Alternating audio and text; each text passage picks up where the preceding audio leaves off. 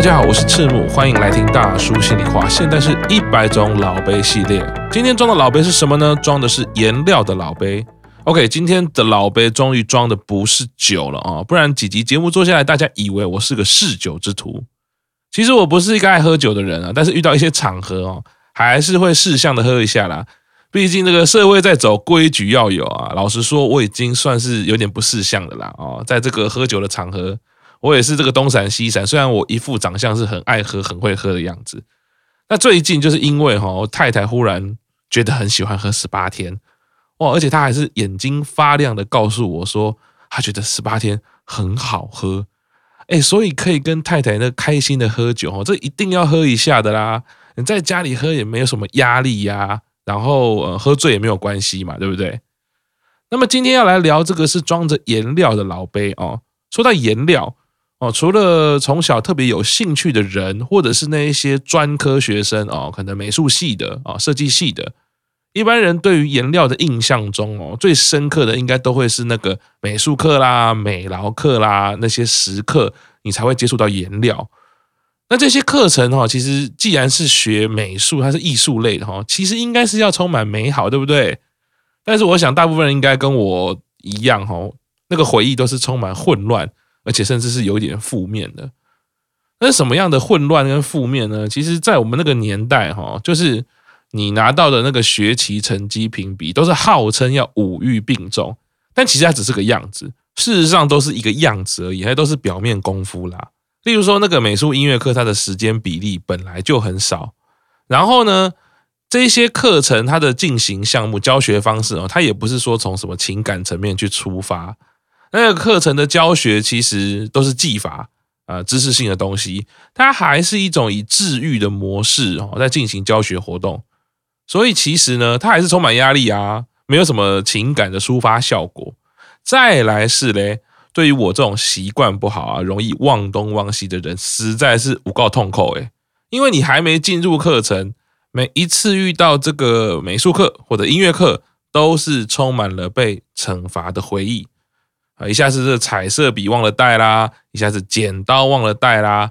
总之呢，大部分课程我很难记得，呃，明天要带什么啊？尤其是这个一周就只有一堂哦，你真的是根本很难记得。再来是呢，这些艺术相关的老师哦，那一定都可能有那个完美主义的取向，所以他看到台下哈荒唐混乱的景象的时候，那个脾气都会比较强烈，大声吼叫跟那个惩罚的程度哈。其实我觉得反而相对比较可怕，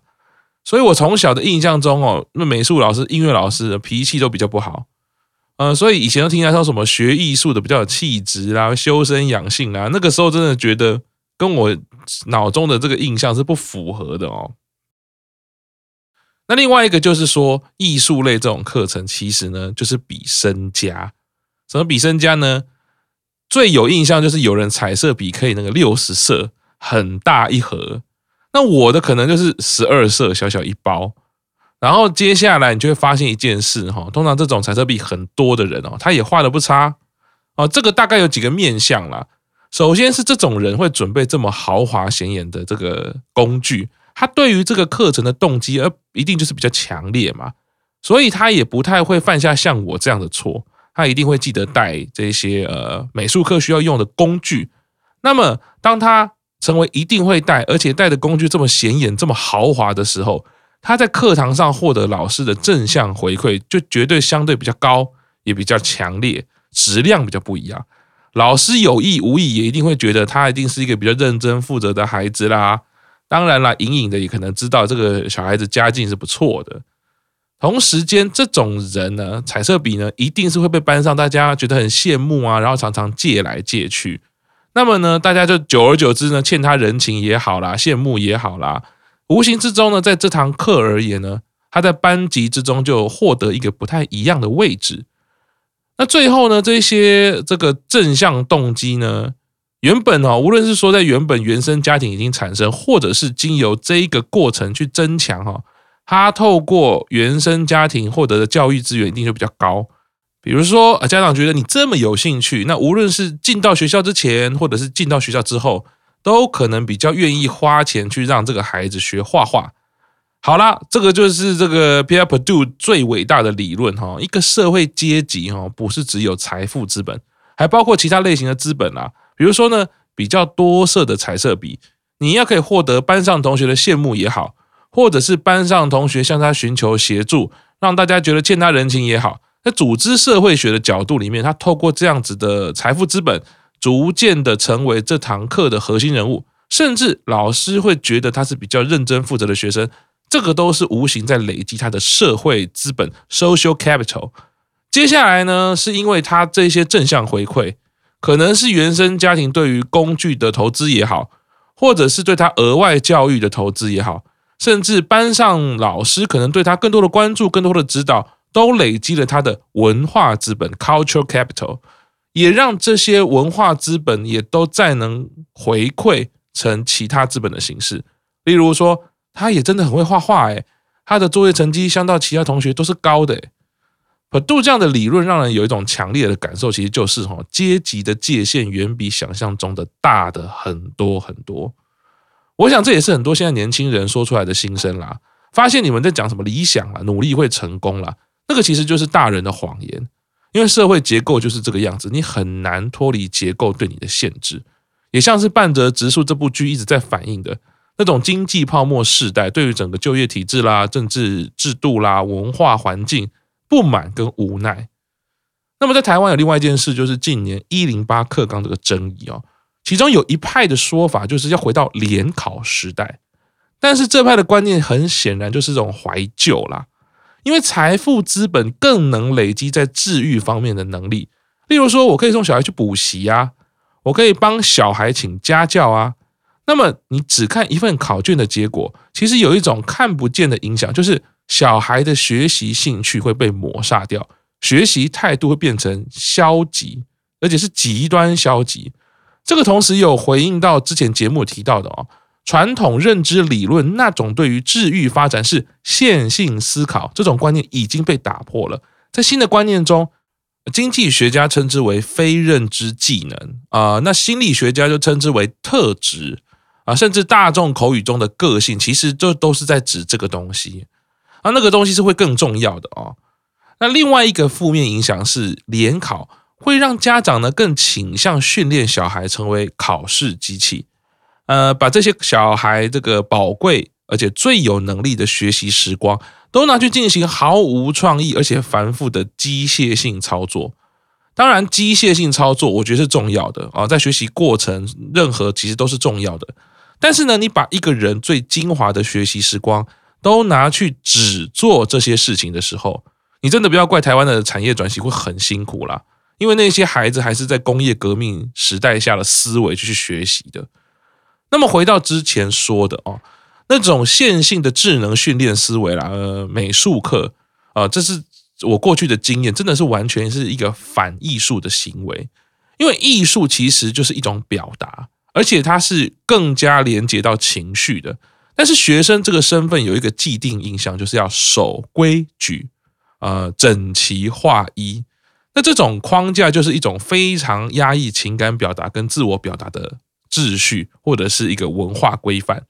这个其实很难让美术课程哈达到什么艺术涵养的效果啦。就算有一位有心的美术老师，但是呢，当主科老师。呃，跟这些术科老师借课的时候呢，你看看那个组织压力会有多少？以前我们班上就有遇过啊，有几位这个术科老师比较有自己的坚持，那不愿意借课的时候，哇，就被这个主科老师讲话施加压力啦。那个主科老师是会直接班上就直接当面抱怨啊，啊，说你们哪个老师都不借你们课考试啦，就是要害你们啊，让你们成绩不好啦，没有为你们着想之类的。所以，光从这个观点去思索那个学校组织里面的权力关系，哈，这一切都是与这个大的价值体系是有相关联的。如果音乐、美术可以让孩子的这个情绪跟压力获得疏解，让孩子的学业表现更好，那么要不要让他上音乐、美术课呢？你觉得呢？哦，我们大人上班都需要纾压、喝咖啡啦、放风、抽烟啦，诶，为什么学生不需要啊？那在台湾哦，即便是有心从事艺术领域的教育或培育哦，比如像画画哈，他其实还是常常用那种现代主义的思维去框架学生的学习历程，啊，还是会回到一个单一标准。例如说，最基本就是像不像啊？其实临摹只是学习的一部分历程啦，啊，有些人很需要，有些人可能还好。但是从小到大，相信每个人最直觉判断一个人会不会画画，就是用像不像来判断。那么，如果用这样的标准来看，哈，我们今天要聊的这两位主角，Jimmy Ray Flynn。跟这个 Gianni Aron 可能会让你觉得很难理解，为什么他们会被称之为艺术家啊？那今天介绍的两位这个艺术家呢，他们主要是受到 HBO 的邀请哦，来到影集 Room 104里面，以纪录片的形式来记录他们共同创作的互动与对话。其实这个影集哈有点诡异哦，它每一集呢都描述不同的故事，但是呢都在这个 Room 104里面发生。不仅仅是故事不同哦，他连那个拍摄的方法、逻辑也都每集不一样，可以说是哈每一集都在挑战不同的戏剧类型。例如说，有的是呃穿越时空的歌舞剧啦，啊，有的是这个低成本肥皂剧啦，哦，那像这一集就是以纪录片的形式啊，有访谈的画面啊，来记录这对艺术家父子的互动与关系，而且这个艺术家父子不是设定的，他们是真实。世界的人哦，就是他们就真的是父子啊。那么一听到艺术家父子，或许我们会直观的会认为啊啊，这是艺术天分，就是遗传的啦，或者是耳濡目染哦。可是你渐渐的透过他的那个互动跟访谈，会发现他们之间的父子情感历程哦，不是想象中的那样啊。诶，一开始那个这对父子看起来就像是要来一零四号房间度假的样子。啊，到了房间，两个人都带着一种孩子般的雀跃感哦哦，看看这个东西啊，哇，很好啊！我们一到饭店的时候，都会说哇，这床怎么样啊？电视很大啦啊！后来就发现他们注意的焦点很奇怪，他们俩开始讨论要把床翻起来。我本来想说哦，这对父子是很叛逆哦，是要搞什么破坏哦。然后后来开始，他们就讨论怎么使用颜料啊，怎么用使用其他的美彩啊，纸啦什么的。然后可以怎么样呈现在这两张立起来的床上面？而这时候我才明白哈，他们大概应该就是要类似做一些什么装置艺术这一类啊。我想每一个艺术的灵魂里面哦，其实都是少不了完美主义这一块，或者是说那个完美主义那个部分的自我，一定是比其他人哈强烈一点。所以在这个作画的时候哈，Gianni 儿子非常的投入，常常对于这个爸爸 Jimmy 在叫他哈，他是没有回应的。其实这个经验，我觉得每一个呃在做创作的人其实都一样，我也常常是这样哦。例如在写歌啦、编曲啦，或者写剧本的时候，其实你很专注在创作过程的当下啊，其实会有一种超然的哦脱离感，好像自己不是自己了啊。有人会说自己灵魂出窍了，或者有人说天人合一啊，我跟这个世界合为一体的哦。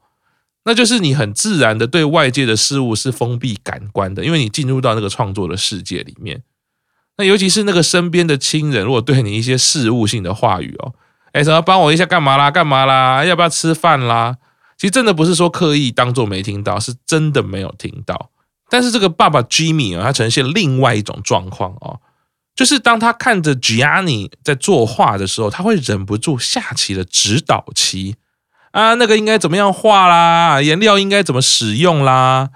虽然看得出来哈，他这个基于同是艺术创作者的这专业，他指导的东西哈，倒不是说要影响什么儿子的创作主旨、创作核心啦，或甚至是创作方式。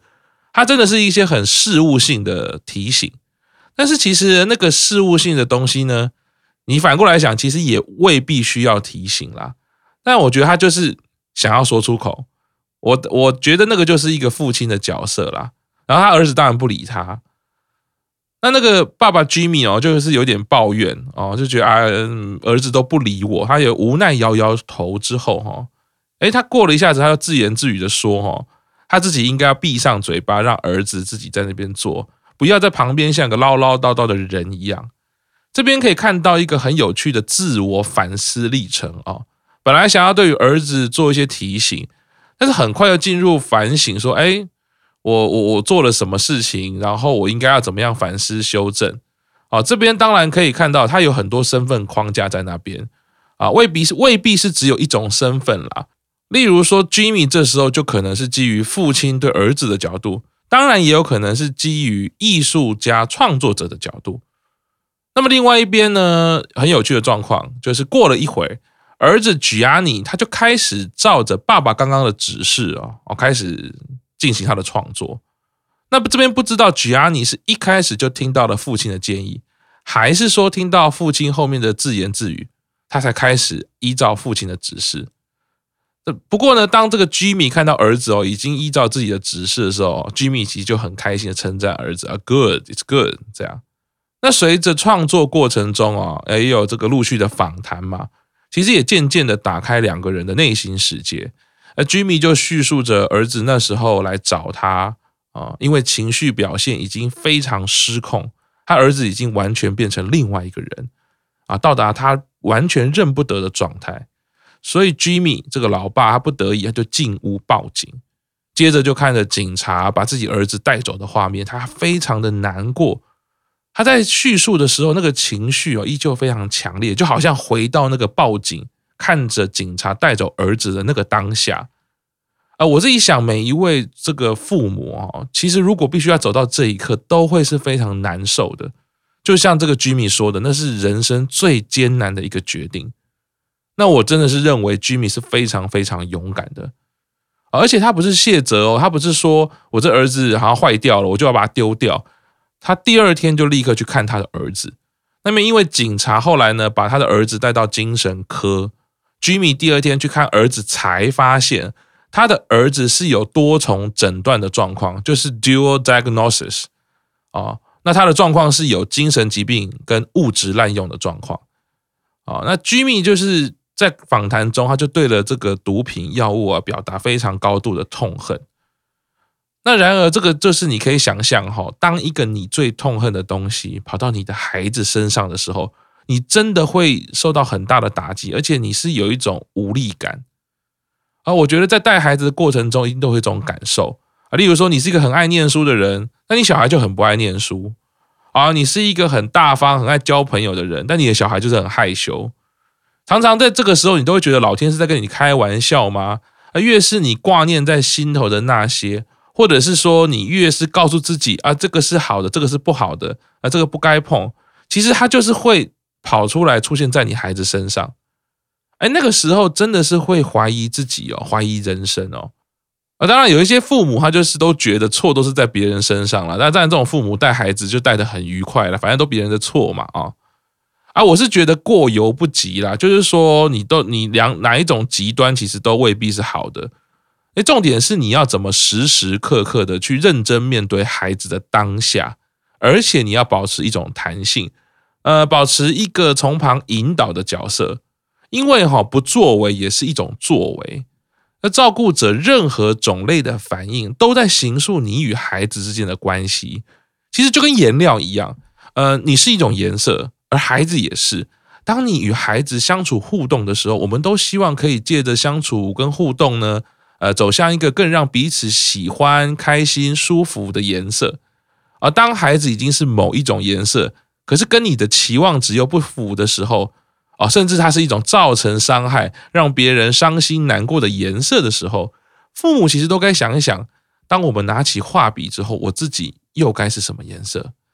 所以，Jimmy 说到他现在对 Gianni 的态度哦，就是保持一个全然尊重啊，认真聆听。可是，Jimmy 还是有他自己的期望，他还是维持了他自己的一些想要啊。他说：“哦，我愿意聆听，我绝对愿意聆听，因为对他的话，我是要保持绝对尊重，因为我没有办法感同身受啊。正是因为这样子，我得时时提醒我自己。”那些他说出来的话，那些表述对他而言呢，真的都是真的啊，所以我得尊重他啊。这边我就觉得哈，我们不，我们不可能理解任何一个人的世界啊，但是我们可以理解任何一个人他叙述的世界对他而言啊，其实就是真的，那个感受也是真的。我们不能就是否认他。那 Jimmy 经过儿子这样的历程啊，他也有一段很好的呼吁。呃，就是说，对于心理健康议题的简单呼吁啦。他说：“哦，我们这一代男人哦，是不做心理咨商的啊，当你觉得快崩溃的时候，你就只能撑过去啊，就是盯过去。接着他就说：“这真的不是永远行得通的。当你深陷危机的时候，当你面临崩溃的时候，你必须向外伸出援手，找个让你安心的环境，让你信任的专业人士好好聊聊。”哦，说到这里，我就想起一件事情：那个十月八号，立委王婉瑜召开了一个呃精神卫生法公听会，名称是《病房与家门之间，布建精障者社区生活的支点》。那你看那公听会，网络上都有呃影像档哦，从一小时五十分开始，你看那个行政部门回应的内容，你真的是觉得台湾掌管精神健康最高行政首长辛口司司长讲的话都是这样，真的是一副家父主义的长官嘴脸啊！人家给你建议，给你需求啊，一上台就是说啊，我三十年前就知道了啦啊，为什么？因为人家美国六十年前就在做的啦啊，我就很懂啦，我都知道啦。啊，接着说啊，台湾就是环境跟不上了，资源不够了。哎，我身为一个行政首长啊，做不来的事情我不想做，我都要等大家准备好了我才要推动。啊，那何须要你这种行政首长，我来做就好啦。这整个东西都到位了，对不对？那谁来做不是都行吗？你一个最高行政首长有这种思维，台湾要谈心心理健康，真的是妄想。也难怪啦，为什么那个半泽直树会这么安抚人心？因为你真的可以看到那些准备退休又掌握资源的人，哎，真的是如何摆烂呢？为什么人家就会想要有那个年轻的半泽直树去破坏你们这些僵固的制度？这真的不是没有道理的啊！啊，心理健康议题它就是没有什么利益可图嘛，他又不是说像土地重划，而立委接受了那些政治献金，他当然要让财团的政治献金有报酬率呀，哦。可是那一些在努力精神健康议题的民间团体，根本自己就快饿死了啦。所以在台湾这个有钱有代议的政治里面呢，你很难有发声的管道啊。无论是台湾的精神健康也好，或者是大家精神健康的意识也好，政策制度都远远落后，而且荒谬。每一个国民分配到精神健康的投资只有零点七五美元。哎，人家世界各国那个中位数是二点五美元，连人家三分之一都不到啦。他人家研究也有说喽，你每投资在这个忧郁症议题哈一块钱，你可以回收四块。哎，这么好的生意，台湾为什么不做呢？很多时候台湾都是杀鸡取卵，短视尽力哦，还以为自己是赢在起跑点，就是跟那一群要恢复良好荣光的思维是一样的。